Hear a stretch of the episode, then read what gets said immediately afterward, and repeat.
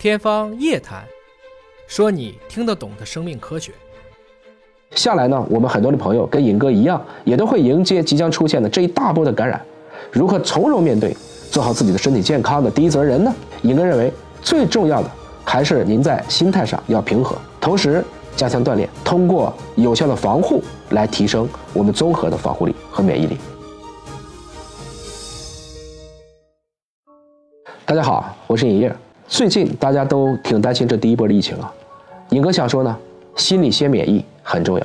今年年初啊，尹哥跟一个美国的同事视频会议，他当时呢告诉尹哥说，哎，我这会儿新冠阳性了，我就很关心他的情况，问你发没发烧，有没有问题？他说有点低烧，但不太要紧啊。特别是他还很乐观的在安慰我说，没事儿，我们也都打了疫苗，而且我周围很多人也都感染过，大家也都很快走出来了，没那么可怕。我还是觉得，因为我们毕竟有时差，我说要不你早点睡吧。他说真没事儿。就给我还讲了个段子，说现在的奥密克戎其实已经不像德尔塔那么可怕了，传染性强，毒性低了。这个时候，美国的说法是，如果你没阳，大抵是证明你没朋友，应该检讨你社交人脉圈子的有效性。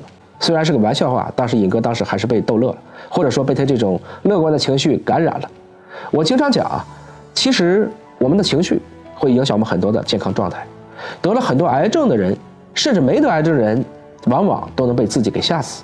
好的线下课情绪是可以提升免疫力的，对抵抗或战胜疾病有很大的帮助。这句话用于病毒感染也是这个样子。归根结底呢，我们还是没怎么太碰过一个新的病毒。我说这个碰是指科学家对一个病毒研究的如此清楚，它怎么变异，它怎么感染。抗原核酸阳性是怎么样？我们对流感都没有进行这么复杂的一个研究，这不是人类第一次遇到这个状况，只是我们第一次有工具可以方便的去观察一个病毒和人类的一个互作。如果您去问一个病毒学家，您知道我们人体有多少病毒吗？我曾经说过，微生物是地球之王。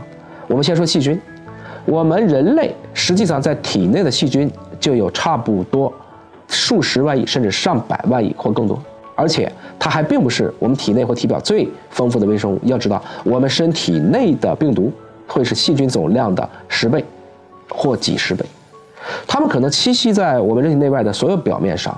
你可能想到的任何点上，这些微生物它们都存在。所谓无微不至。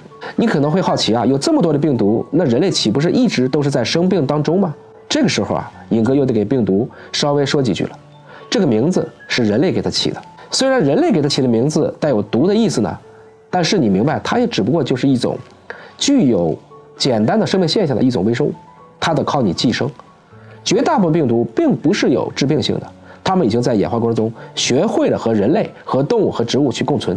当然，总会有一小部分病毒偶尔出来捣乱，就会引发我们各种各样的疾病。我们说几个大家可能听过的疾病啊，比如说风疹。我们一般知道，孕妇在做这个怀孕的时候，担心流产风险。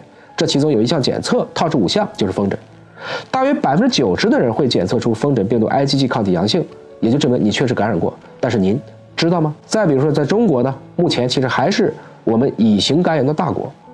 在一九九二年到一九九五年，当时全国做了一次肝炎流行病学调查的结果显示，在一般的人群当中，有差不多一半的人，他的核心抗体 IgG 是阳性，也就是说，有一半的人都感染过乙肝病毒。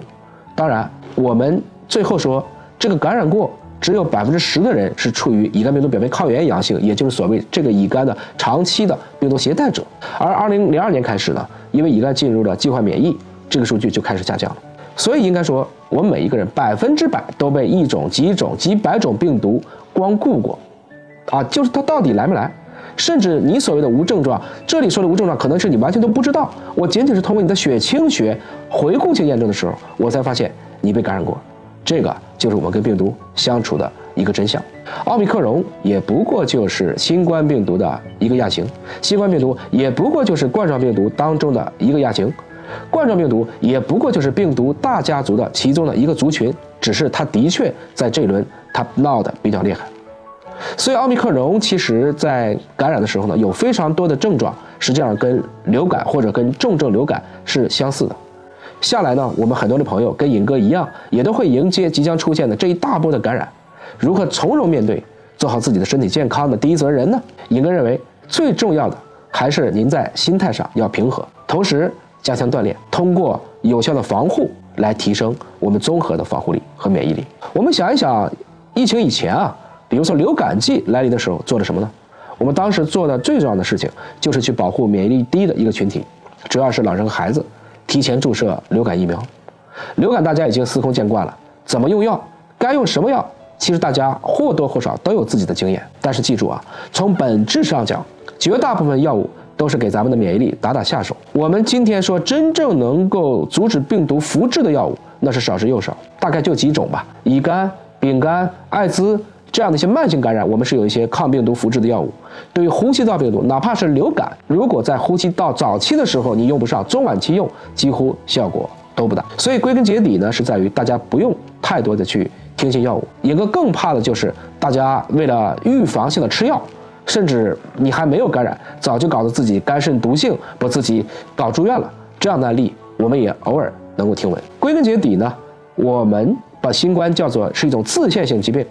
不管通过哪一种方式，我们都是通过自己的免疫力增强。所谓正存于内，邪不可干。所以日常我们保持一个良好的心态还是很关键的，尤其是还是要加强我们的锻炼，少熬夜，睡觉是提升免疫力的一个很好的事情。至于在网上呢，我们能经常看到很多特别吓人的一些症状。一个想说呢，这个案例可能是对的，但是这往往是一种幸存者或者说不幸者偏差，因为好的人大家都不出来讲。